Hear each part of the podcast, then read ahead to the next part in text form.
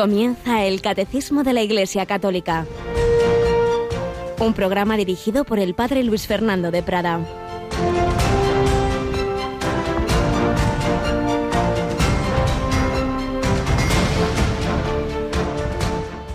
En esto consiste el amor, no en que nosotros hayamos amado a Dios, sino en que Él nos amó y nos envió a su Hijo como víctima de propiciación por nuestros pecados.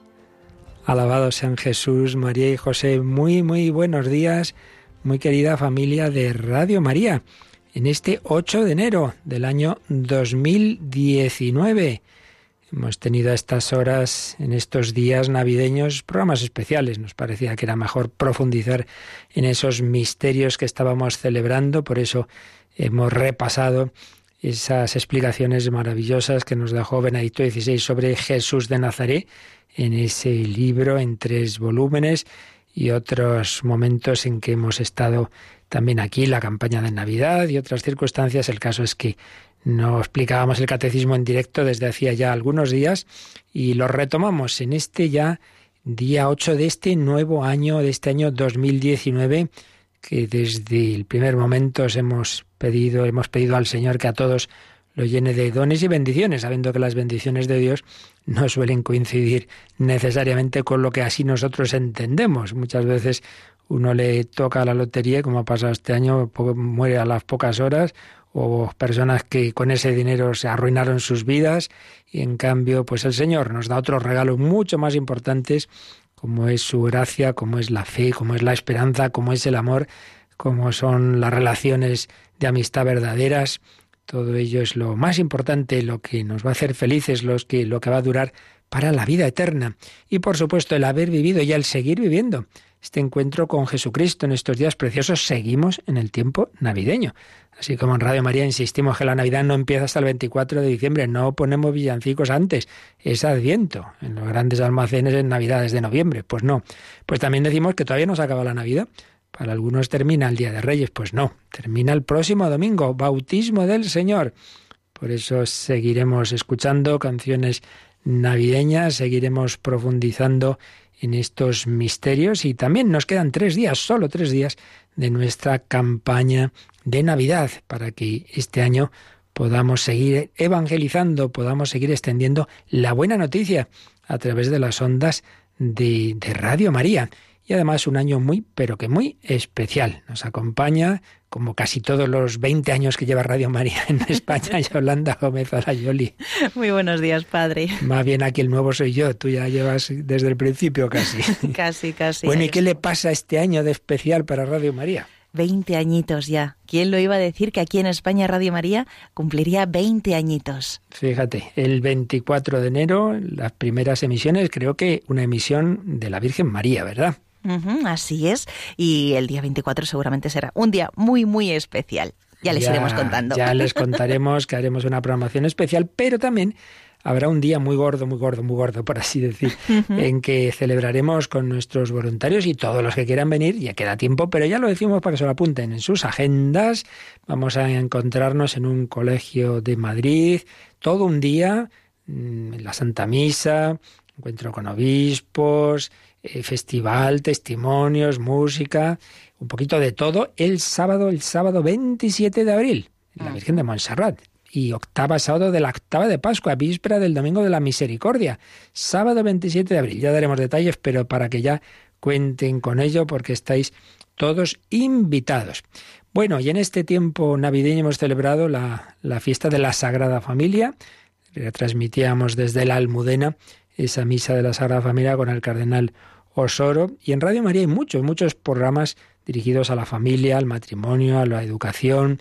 Por eso también queríamos ir haciendo algunas recopilaciones de esos programas y hemos hecho ya una primera, una primera que ya ayer eh, lanzábamos, comunicábamos para que también cuando luego a partir de las nueve de la mañana estén nuestros voluntarios al teléfono, si queréis, podéis encargar este disco que seguro que va a ayudar mucho. Luego prepararemos un segundo de momento. Si te parece, escuchamos la cuña en que nuestros compañeros Germán y Cristina nos hablan de este disco que acabamos de, de preparar.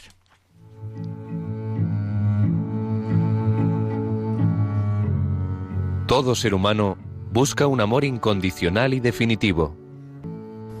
Solo... Solo necesito saber que es posible que dos personas puedan seguir felices juntas para siempre. ¿Pero es esto posible? Así ha sido para muchos cristianos, como Santa Yanna Beretta, que afirmó que ganamos el paraíso en nuestras tareas cotidianas y murió ofreciendo su vida para salvarla de la hija que esperaba. Como enseña el Papa Francisco en su exhortación Gaudete et Exultate, todos estamos llamados a ser santos viviendo con amor y ofreciendo el propio testimonio en las ocupaciones de cada día, tal como lo hizo la Sagrada Familia. Que todos los niños del mundo desearían tener unos padres como José y María que les quisiesen como ellos quisieron al Hijo de Dios.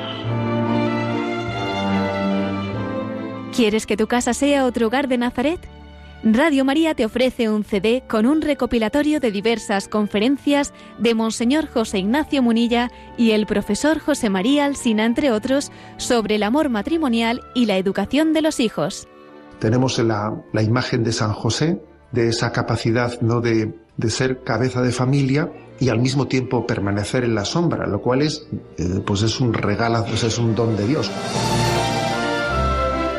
El CD incluye además algunos programas de El hombre de hoy y Dios, dirigido por el padre Luis Fernando de Prada, que exponen el tema en relación a la literatura, música y cine contemporáneos.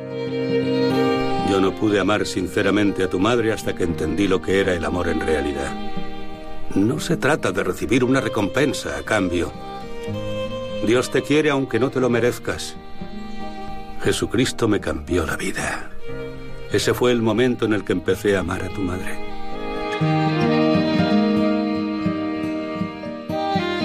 Un CD dedicado a la belleza del amor, el matrimonio y la familia. Pídelo llamando al 91 822 8010 o en radiomaria.es. Para que tu familia sea reflejo del hogar de Nazaret, con Radio María.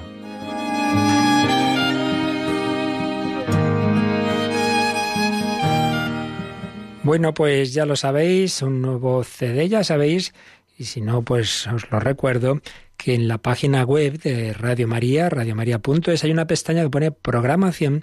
En esa pestaña veréis un catálogo. En ese catálogo están recogidos los principales, las principales recopilaciones temáticas ordenadas por que si doctrina, que si espiritualidad, testimonio para niños, para jóvenes, para mayores, para familias, pues esas principales recopilaciones que hemos ido haciendo en CDs o DVDs de programas, de conferencias, y la verdad es que desde que empezamos a hacer esto son centenares, centenares, incluso miles ya, los discos que nos habéis solicitado y que hacen mucho bien para formarse uno, para un regalo realmente provechoso, para una comunidad religiosa, para un sacerdote, para movimientos laicales que quieran profundizar.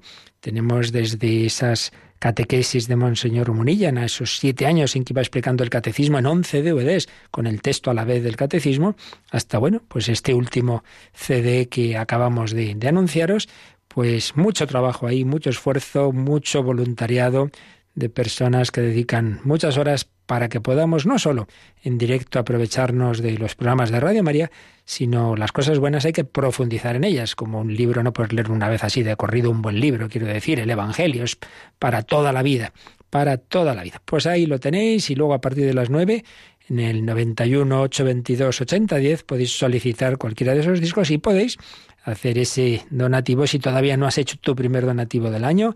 Se acaba la campaña de Navidad, nos quedan tres días, hoy, mañana y pasado.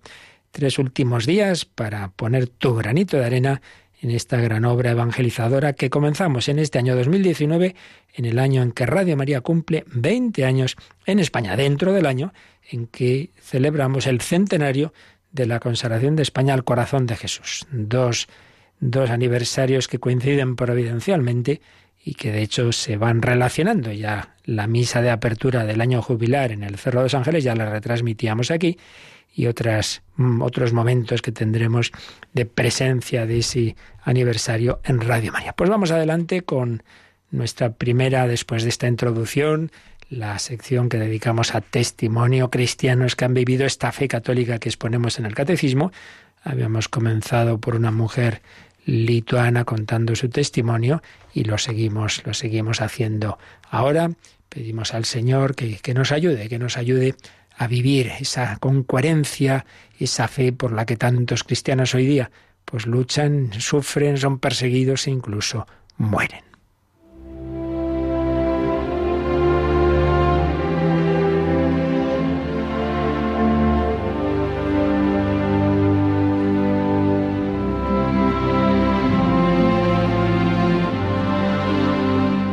Niyolé Nicole Sadunaité. Como hace tiempo que habíamos comenzado a resumir el testimonio de esta mujer lituana, vamos a, retomar, vamos a, sintetizar lo que habíamos visto. Vamos a llamarla, como solemos en español, Nicole, aunque en su lengua lituana es Niyolé Sadunaité o algo así. Nació en 1938 en Kaunas, en esa hermosa nación báltica lituana. Su padre era ingeniero agrónomo y dos años más tarde, el año 40, Lituania es invadida por el ejército rojo de Stalin en función del pacto firmado entre Hitler y Stalin. Pero al año siguiente, cuando Alemania ataca a la Unión Soviética, es invadida por el ejército alemán. Termina la Segunda Guerra Mundial, vuelve el ejército rojo a un país que ha perdido ya un tercio de sus habitantes, deportaciones en masa, de ese régimen comunista, sacerdotes asesinados, los cristianos en una situación muy difícil. De hecho, el padre de Nicole está amenazado permanentemente con la cárcel o la deportación a causa de su fe. Y su hija recibe esa misma fortaleza. Ella no se achanta, rechaza el adoctrinamiento ateo que se realiza en todas las escuelas y lleva una vida cristiana tan profunda que incluso se consagra a Dios en privado, en, en secreto con votos perpetuos, pero claro, viviendo como una laica le impiden acceder a la universidad por su fe y, y bueno, vas haciendo pequeños trabajillos con los que va tirando, pero sobre todo colaborando en diversas actividades clandestinas de la Iglesia Católica. Particularmente a partir de 1972 participa en la redacción de una revista, más que clandestina, crónica de la Iglesia Católica de Lituana, que había creado un sacerdote para contar lo que realmente ocurría, lo que ocurría en ese país y cuál era la situación de la iglesia en, Lituania. Todo ello pues siempre muy, muy seguidos de cerca todos los que ahí colaboraban por la policía secreta soviética, la temible KGB.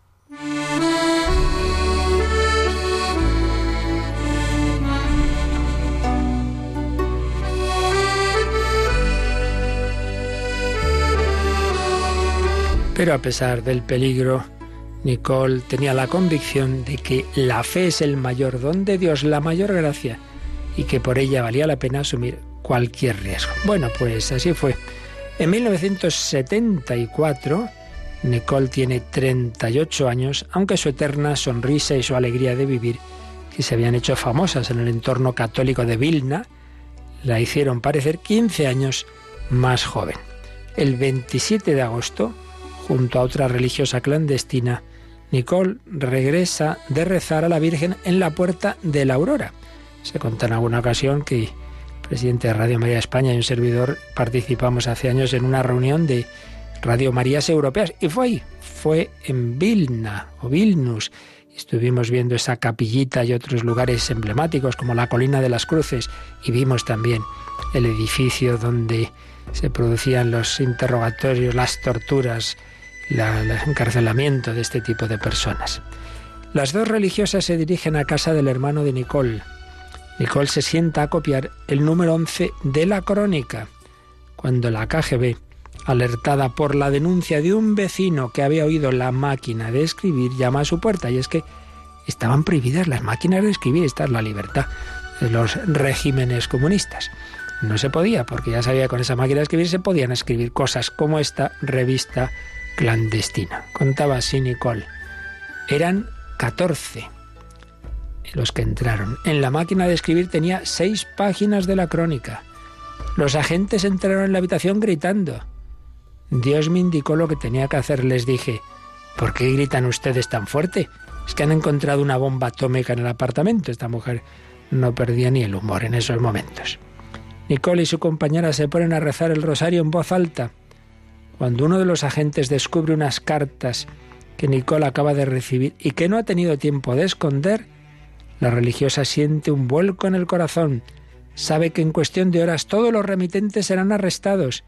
Entonces se lanza contra el agente y antes de que éste pueda reaccionar, le arrebata las cartas, las rompe, las lanza al inodoro y tira de la cadena. No está mal la fortaleza de esta mujer.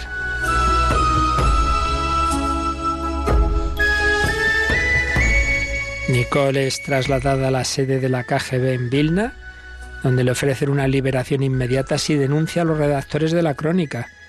Como la religiosa se niega, la encierran durante 17 días en una celda de aislamiento, una celda que pudimos ver y que a uno le hiela el corazón. A continuación sufre 10 meses de interrogatorios.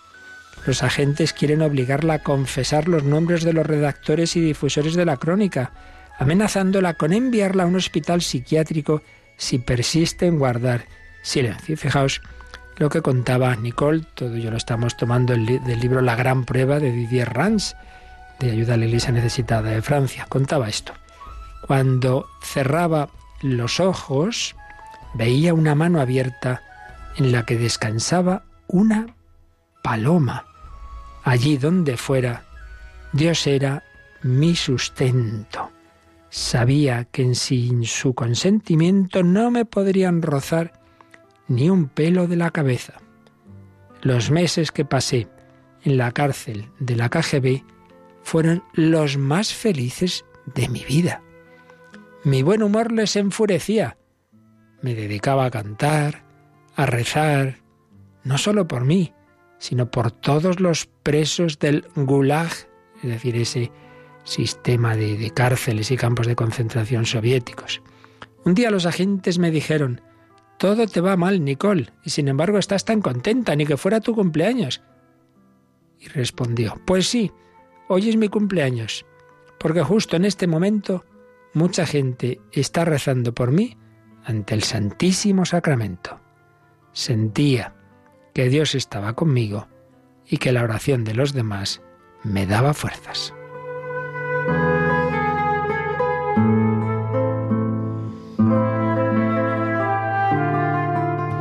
Pues seguiremos leyendo el testimonio de esta mujer, pero creo que ya tenemos hoy bastante enseñanza. La fe vale más que la vida. Y si estamos bien unidos al Señor, por mucho que nos hagan, como dijo Jesús, no temáis a los que pueden matar el cuerpo y no el alma. Temed más bien la muerte del alma. Eso es lo peligroso. Esta mujer, en unas circunstancias muy duras, en esas torturas de la KGB, sin embargo, eran los años, los días más felices de su vida, porque Dios estaba en su corazón, la daba esa fortaleza. Por mal que lo estemos pasando tú y yo, por problemas que podamos tener, no creo que estemos tan mal como en una cárcel de la KGB rusa. Pues pedimos al Señor esa fortaleza. Nada te turbe, nada te espanta. Todo se pasa, Dios no se muda. La paciencia todo lo alcanza. Solo Dios basta.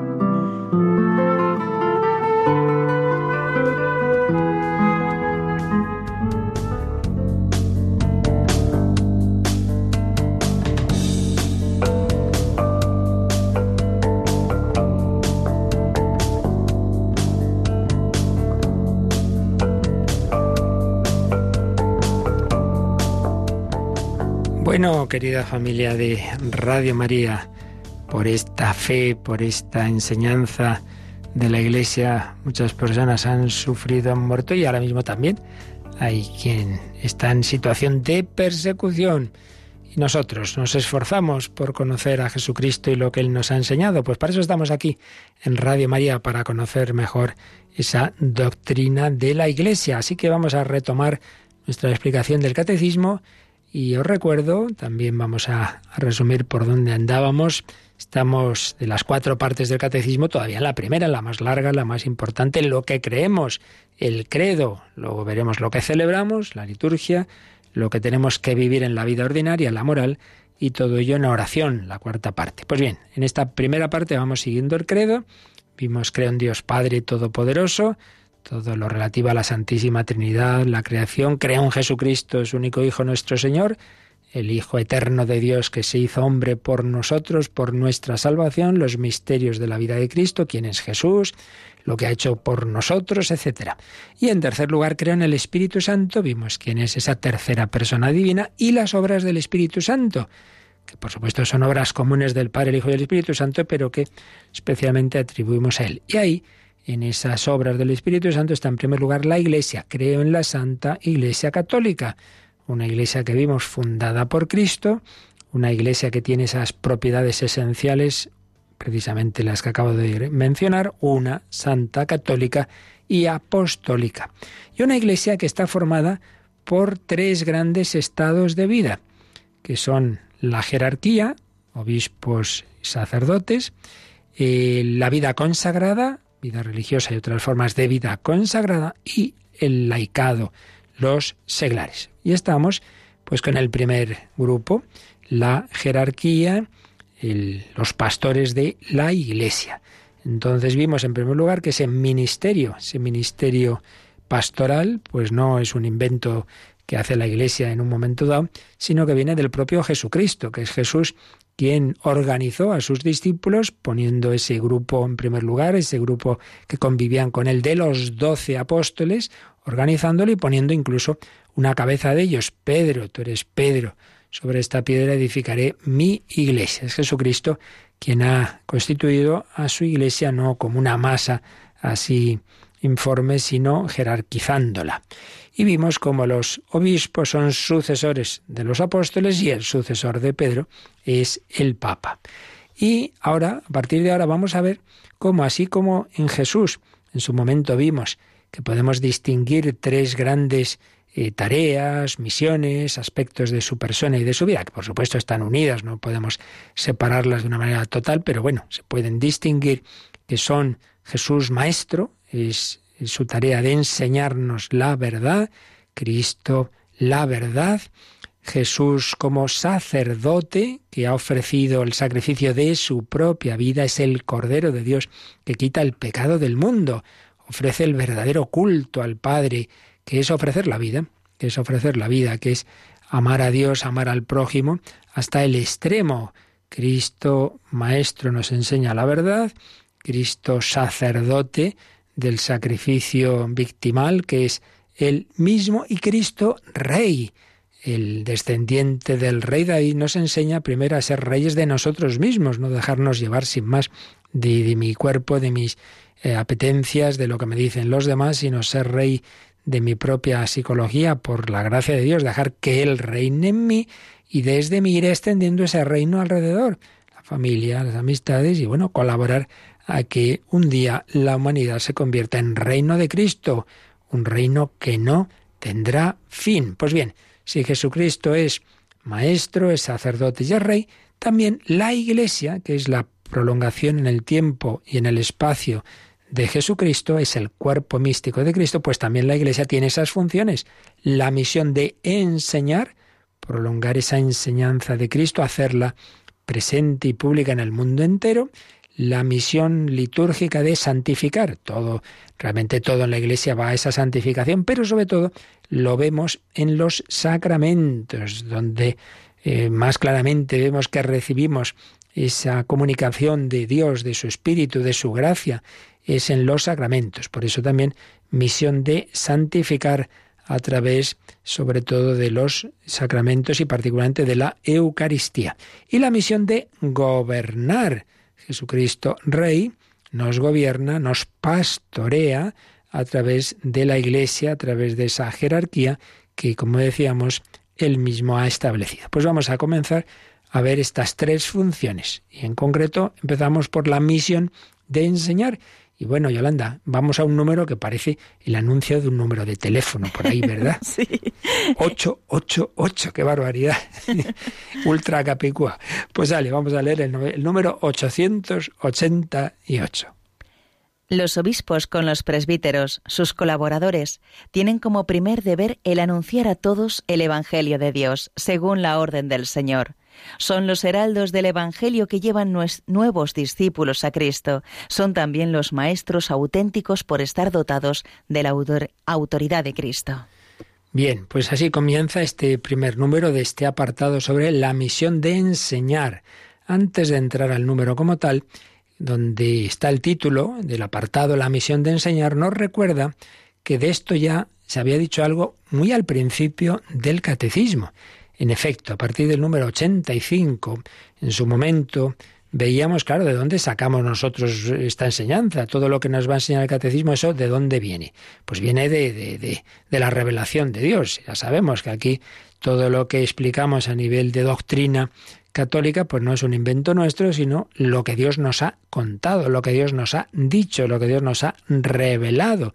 Una cosa es el esfuerzo del hombre con su razón para mirando el mundo decir, hombre, pues tiene que haber un creador, ese creador tiene que ser omnipotente, eterno. Bien, esa es la reflexión filosófica, que también es importante y la Iglesia la valora mucho, pero mucho más importante es no lo que el hombre con su razón y su cabeza puede llegar a conocer de Dios y de sus misterios, sino lo que Dios mismo nos ha contado de él. Y esa es la revelación. Esa revelación Dios la ha ido haciendo a lo largo de la historia, de una manera progresiva, sobre todo cuando ya va formando ese pueblo escogido en el patriarca Abraham, su descendencia. Abraham engendró a Isaac, Isaac a Jacob. Dios le cambia el nombre a Jacob, lo convierte en Israel, y de sus hijos vienen esas doce tribus de Israel. Una, la tribu principal es la de Judá, de ahí viene el nombre de los judíos, porque además es la tribu que va a permanecer prácticamente hasta el tiempo de Jesús, mientras que las demás, por unas cosas y por otras, fueron desapareciendo casi todas. Entonces, esas tribus, pues como sabemos, están en Egipto unos siglos, hasta que ya el pueblo es oprimido allí, Dios los saca, en el, todo el tema del éxodo los lleva a la tierra prometida, en fin, toda una historia en la cual Dios va hablando con hechos y con palabras, se va revelando y todo eso se va poniendo luego bajo la inspiración del Espíritu Santo se va poniendo por escrito en lo que nosotros llamamos el Antiguo Testamento. Pero toda esa fase es una preparación y un ir haciendo el ambiente y el contexto, digamos, para el momento central de la historia. El momento central de la historia es la encarnación, cuando Dios no, no solamente va a inspirar a profetas y va a decirles palabras, sino que la palabra eterna de Dios se va a hacer carne, se va a hacer hombre. No simplemente nos va a enseñar a través de otros, sino Él mismo, el verbo se hizo carne. Si tenemos que escoger un versículo de toda la Biblia, yo me quedaría con ese, Juan 1.14. Y el verbo, el verbo eterno, el verbo que, que, estaba en Dios y era Dios desde siempre, se hizo carne, puso su tienda de campaña entre nosotros, nos habló. Entonces, ahí llega la plenitud de la revelación. ¿Cómo es Dios? Pues mira a Cristo, escucha a Cristo y mira su vida.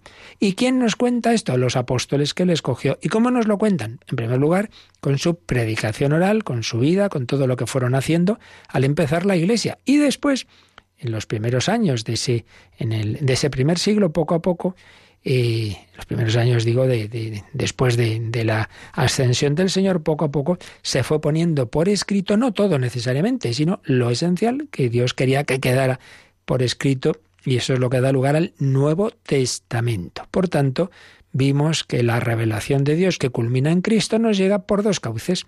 La Sagrada Escritura, Antiguo Testamento que ya estaba y Nuevo Testamento que se forma en ese siglo primero, y tradición lo que antes de existir el Nuevo Testamento, esto nunca hay que olvidarlo, la Iglesia es anterior al Nuevo Testamento.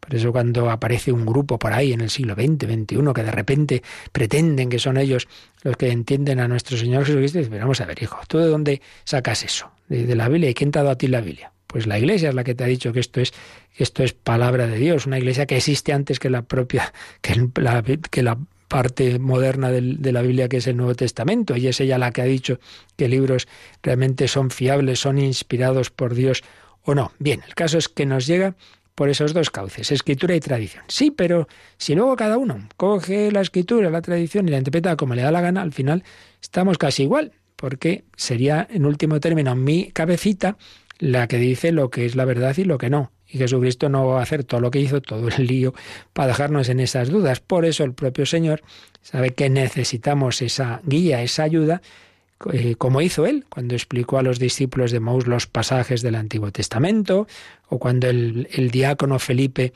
se sube a la carroza de aquel funcionario etíope que iba leyendo un pasaje del profeta Isaías y no entendía nada, claro, necesitaba la ayuda exterior del diácono. Pues bien, nosotros también necesitamos que, la iglesia, que Jesús en la iglesia que él fundó, nos ayude a interpretar correctamente, no otra cosa distinta, sino esa propia revelación. Y eso es lo que llamamos el magisterio de la iglesia. Por eso digo que aquí el catecismo nos recuerda que del número 85 al 87 nos había hablado de lo que se llama el magisterio de la iglesia.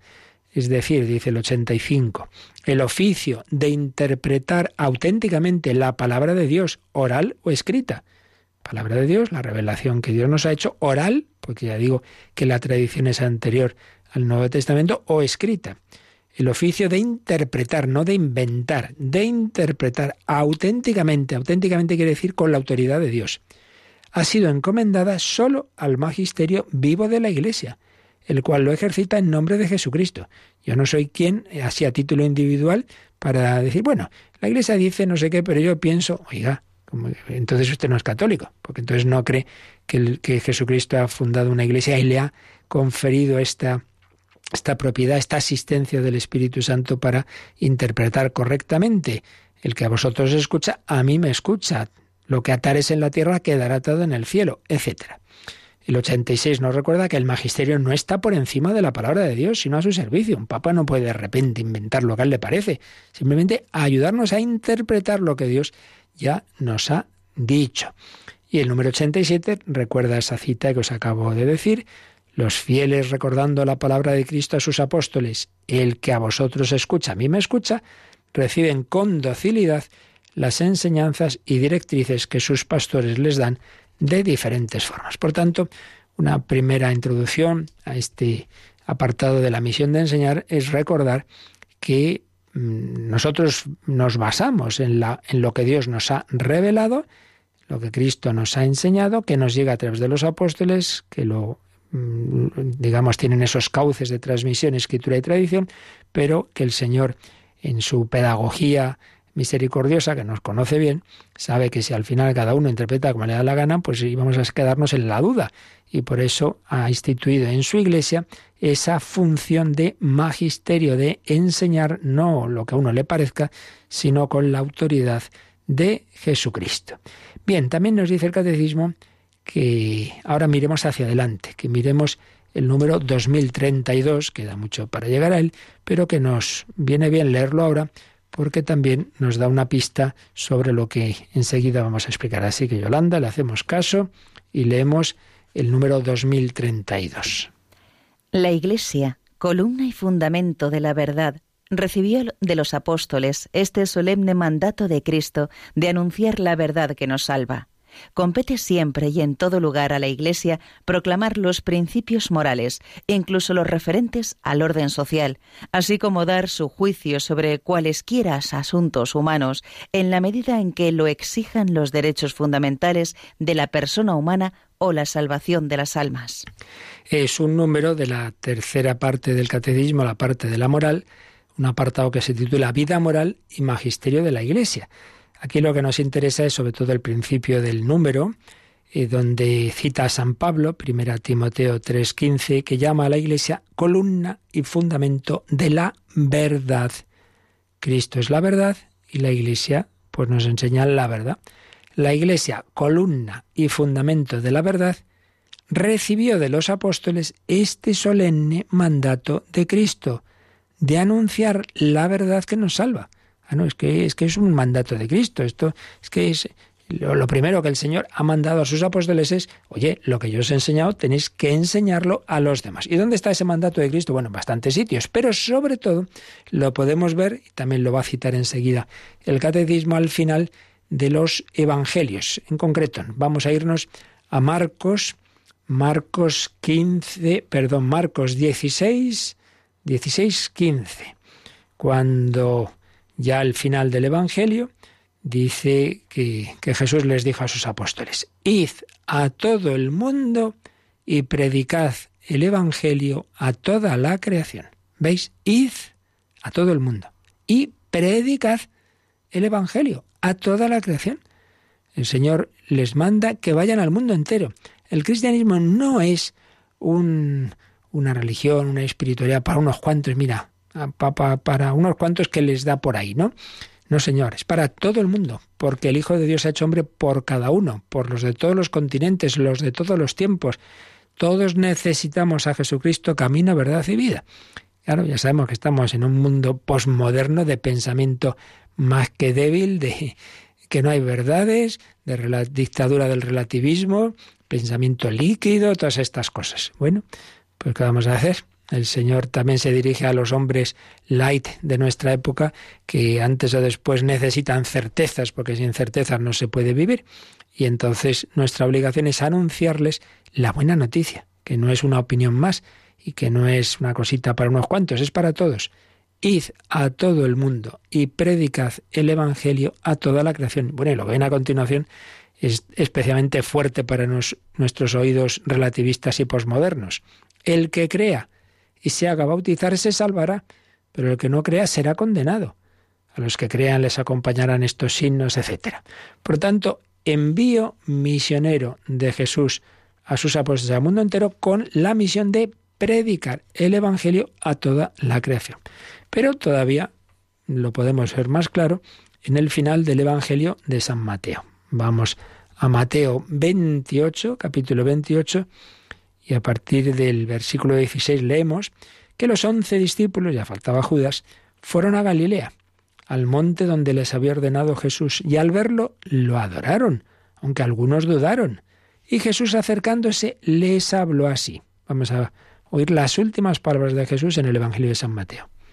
Se me ha dado toda autoridad en el cielo y sobre la tierra. Claro, es el Hijo Eterno de Dios hecho hombre como hombre ha recibido del Padre esa autoridad. Se me ha dado toda autoridad en el cielo y sobre la tierra.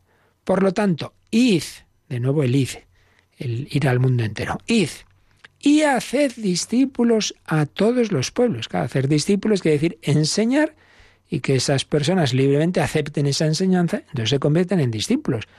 Un filósofo enseña y hay quien va a su escuela, se hace discípulo de Aristóteles, de Platón, pues bien, discípulos de Cristo, id y haced discípulos a todos los pueblos, bautizándolos en el nombre del Padre y del Hijo y del Espíritu Santo. El que acepta esa doctrina, entonces sabe que para entrar en esa vida divina, para hacerse discípulo de Cristo, hay que dejarse bautizar, es decir, dejarse consagrar, empapar del agua del Espíritu Santo, bautizándolos en el nombre del Padre y del Hijo y del Espíritu Santo, y enseñándoles a guardar todo lo que os he mandado. Pues está clarísimo hacer discípulos y enseñar. Enseñar no solo cómo es Dios, sino a guardar todo lo que os he mandado. Todas las enseñanzas de Jesús sobre cómo debemos vivir, ese sermón del monte y tantas otras enseñanzas, la Iglesia tiene que transmitirlas. No puede decir, bueno, como hoy no está de moda no sé qué, como hoy da igual esto que lo otro, pues me callo. Pues no podemos, no Señor, enseñándoles a guardar todo lo que os he mandado. Y mirad, que yo estaré con vosotros todos los días hasta el fin del mundo. Esa es nuestra tranquilidad, que todo esto no es que, bueno, Jesús nos mandó esto y aquí hacemos lo que podemos por nuestra cuenta, no, hombre, lo hacemos con Jesucristo que nos acompaña, movidos por su Espíritu Santo, sabiendo que contamos con su gracia, que Él está presente. Así pues, misión de enseñar en respuesta a la orden del Señor. Esto tiene que hacerlo, en cierto modo, toda la Iglesia, pero nos ha dicho este número que estamos comentando, el 888, que particularmente los obispos, con sus colaboradores, los presbíteros, tienen como primer, primer deber este de anunciar a todos el Evangelio de Dios. Es el primer deber. Claro, porque no puede ser lo primero. Eh, hay que ir a misa. Bueno, a misa habrá que explicar a la gente quién está en la misa y qué es la misa y por qué hay que ir y todo eso. Primero es enseñar anunciar, predicar, y, catequizar. Y como consecuencia de esa enseñanza, pues el que la acepta da el primer paso litúrgico, que es el bautismo, como veíamos, y lo demás. Primer deber, anunciar a todos el Evangelio de Dios. Y en esa enseñanza y con la gracia que Dios nos da, especialmente en los sacramentos, podremos luego vivir eh, lo que nos ha mandado, la moral. Son los predicadores del Evangelio que llevan nuevos discípulos a Cristo. Son también los maestros auténticos por estar dotados de la autoridad de Cristo. Ya hemos dicho que en esta terminología teológica la palabra auténtico quiere decir con la autoridad de Cristo, no con las propias ideas. Son los maestros auténticos por estar dotados de la autoridad de Jesucristo. También nos sugiere el, catecismo que miremos el número 2068. 2068 para mm, profundizar un poquito más en, todo esto de la enseñanza. Pues vamos a, a leer qué nos dice, qué nos dirá más adelante este número que está también en la parte moral del catecismo. El concilio de Trento enseña que los diez mandamientos obligan a los cristianos y que el hombre justificado está también obligado a observarlos. Y el Concilio Vaticano II afirma que los obispos, como sucesores de los apóstoles, reciben del Señor la misión de enseñar a todos los pueblos y de predicar el Evangelio a todo el mundo para que todos los hombres, por la fe, el bautismo y el cumplimiento de los mandamientos, consigan la salvación. Es un número que, como digo, está en la parte moral del catecismo eh, y que nos pone estas dos referencias a dos grandes concilios ecuménicos, el Concilio de Trento en el siglo XVI y el Concilio Vaticano II en el siglo XX. El Concilio de Trento que recordaba que entre las enseñanzas de la Iglesia, las enseñanzas morales, está también los diez mandamientos. No, es esos del Antiguo Testamento, sí, hombre, pero sigue en vigor, incluso profundizado y radicalizado por Cristo. Y luego el Vaticano II nos ha recordado que los obispos, como sucesores de los apóstoles, han recibido esa misión de enseñar a todos los pueblos y de predicar el Evangelio a todo el mundo. ¿Para qué? Para, para bueno, que la gente se haga un poco más buena. No, no. Para que todos los hombres, por la fe, el bautismo y el cumplimiento de los mandamientos, consigan la salvación, que no es ninguna broma, que es el destino eterno de nuestra vida porque estamos llamados, ¿por qué nos ha creado Dios? Para invitarnos a vivir eternamente con Él felices, sí, pero Dios no obliga, Dios invita. Entonces, e, es esa invitación a una boda que hay que responder, hay que conocer quién nos invita y hay que saber cómo se une uno al esposo. Y ese es el sentido de nuestra vida. Y claro, como Dios no obliga, pues uno puede rechazar esa invitación y perderse esa boda, como aparece en alguna parábola. Así pues, misión de enseñar, como vemos, es la primera de las tres grandes misiones que tiene, que tiene la Iglesia, de prolongar esa tarea de su Señor, de Jesucristo. Si la misión de los apóstoles es la participación y continuación de la misión de Cristo, pues entonces es normal que también esa primera función del ministerio apostólico sea la predicación de la palabra, porque la Iglesia se convoca, se reúne y se mantiene en tanto que es una comunidad de fe en Jesús. Y la fe necesita de la predicación, como la predicación necesita de la misión. Y aquí podemos recordar esas palabras tan bellas de San Pablo en su carta a los romanos, Romanos 10, 14. ¿Cómo creerán si no han oído hablar de Él? ¿Y cómo oirán si no hay quien predique?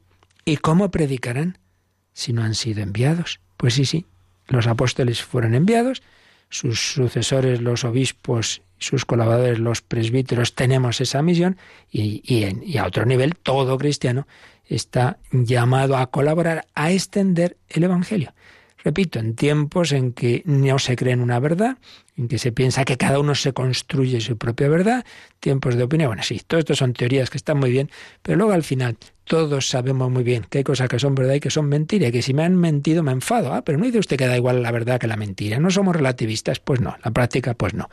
Pues también necesitamos estas verdades eh, sólidas, esas certezas que dan sentido a nuestra vida y que nos anuncian una esperanza más allá también de esta propia vida. Bueno, vamos a dejarlo aquí, tenemos por ahí alguna pregunta pendiente y también ahora podéis hacerlas en directo, por teléfono, por correo electrónico y ya seguiremos precisamente colaborando a esta misión de enseñar, de transmitir la doctrina de Cristo respondiendo a su mandato. Id y enseñad. Pero nos recuerda Primero Yolanda, nos cómo podéis ahora hacer vuestras consultas.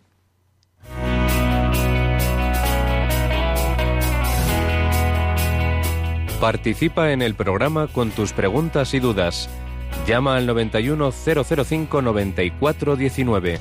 91005 9419. También puedes escribir un mail a catecismo radiomaria.es. Catecismo arroba radiomaria.es.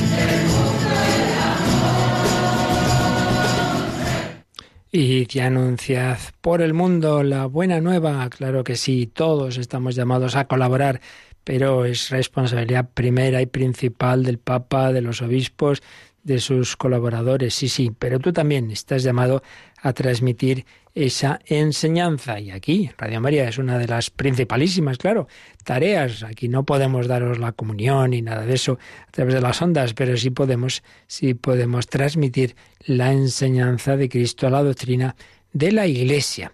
Nos escribe, nos escribe, teníamos un correíto, Marián, que decía lo siguiente, me surgen dudas respecto al uso de los nombres Emmanuel y Yeshua. ¿Los dos son nombres hebreos? ¿Por qué está escrito que los dos son nombres del Mesías? ¿Por qué después solo se usa uno y no otro? Muchas gracias, Dios les bendiga y ayude en la labor que les ha encomendado. Rezo por ustedes, Marian. Bueno, son no solo estos dos nombres, Marian, hay muchísimos nombres de distinto tipo que se aplican al Mesías, que se aplicaban eh, como profecía ya en el Antiguo Testamento y después en el Nuevo Testamento. Pero lo que pasa es que hay que, bueno, cada, cada nombre nos va a dar un matiz de quién es ese personaje misterioso, quién es ese Jesús.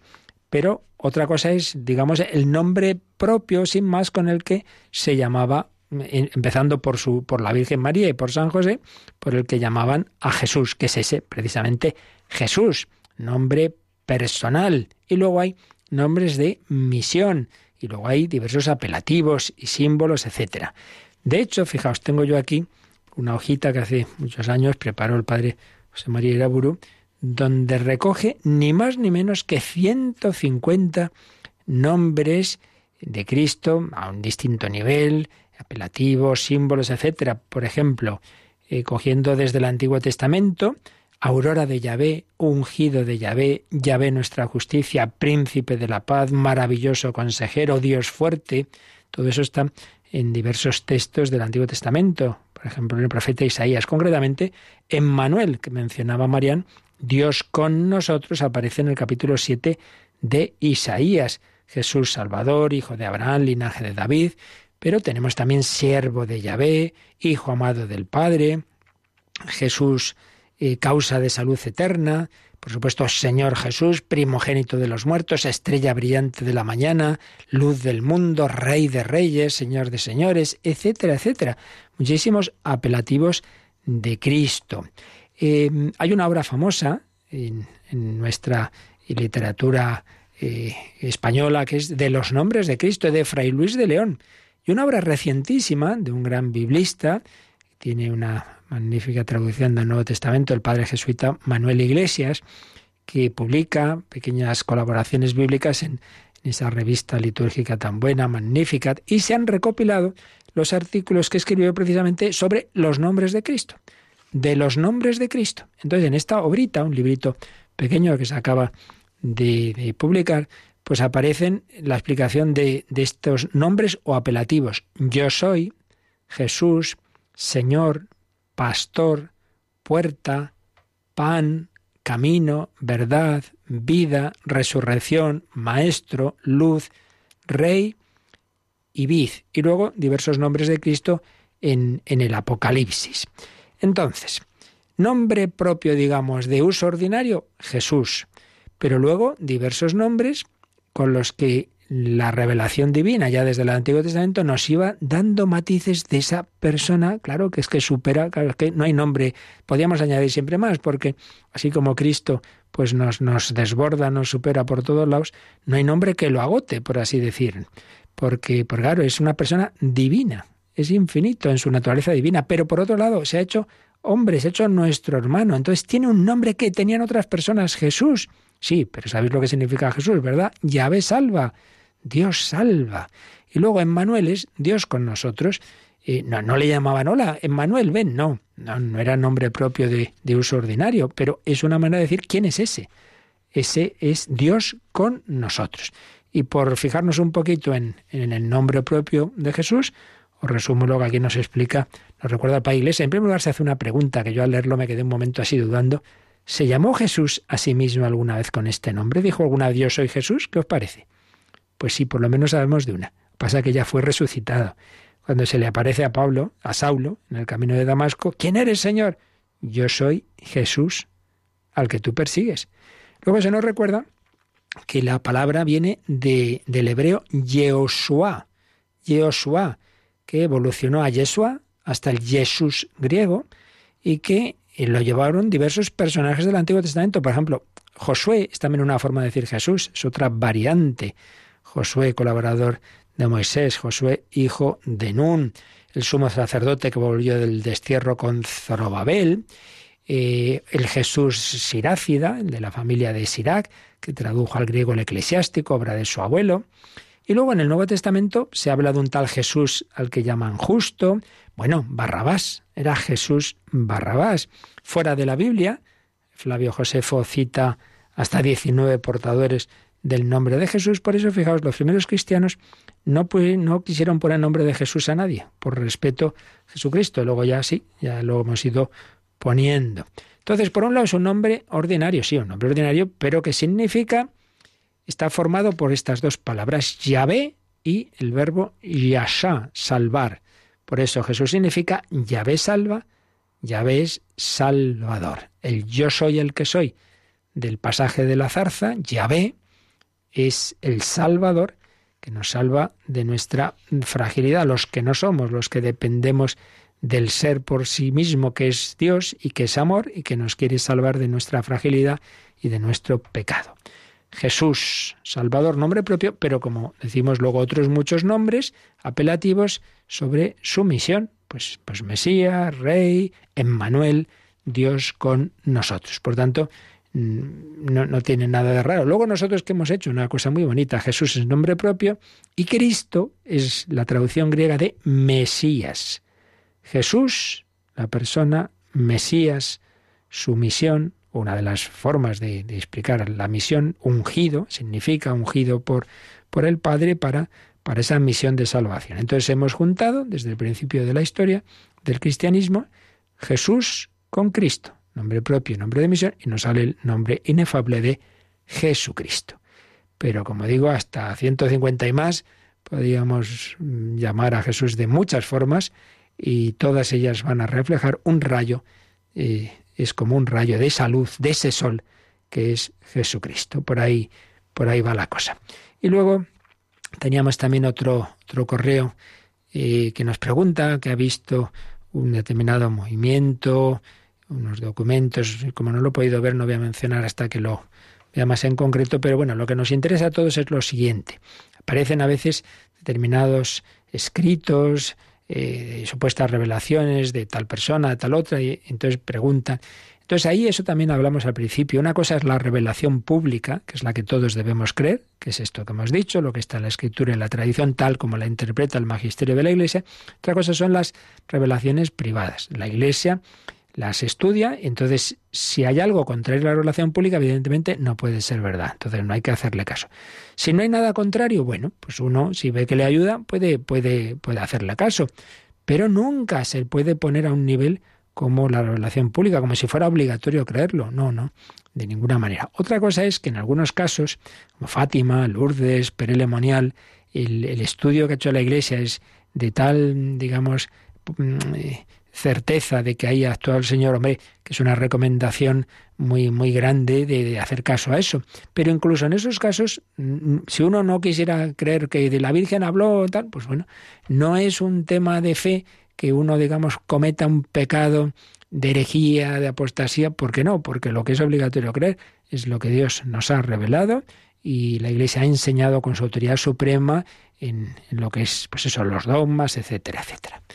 Bueno, pues lo dejamos aquí y seguiremos aprendiendo de esta enseñanza de la Iglesia y viendo cómo tenemos esta tarea de, de, extender la verdad en tiempos en que la misma palabra hay quien se ríe de ella, hay leyes de educación donde no aparece la palabra verdad en toda una ley, parece mentira, ¿verdad? Pues esto es el mundo en el que estamos.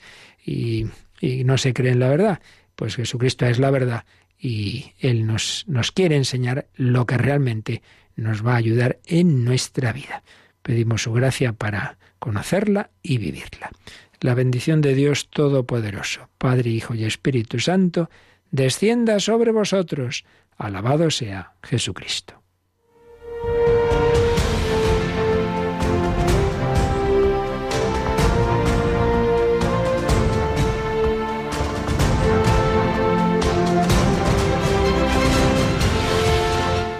Han escuchado en Radio María el Catecismo de la Iglesia Católica, un programa dirigido por el Padre Luis Fernando de Prada.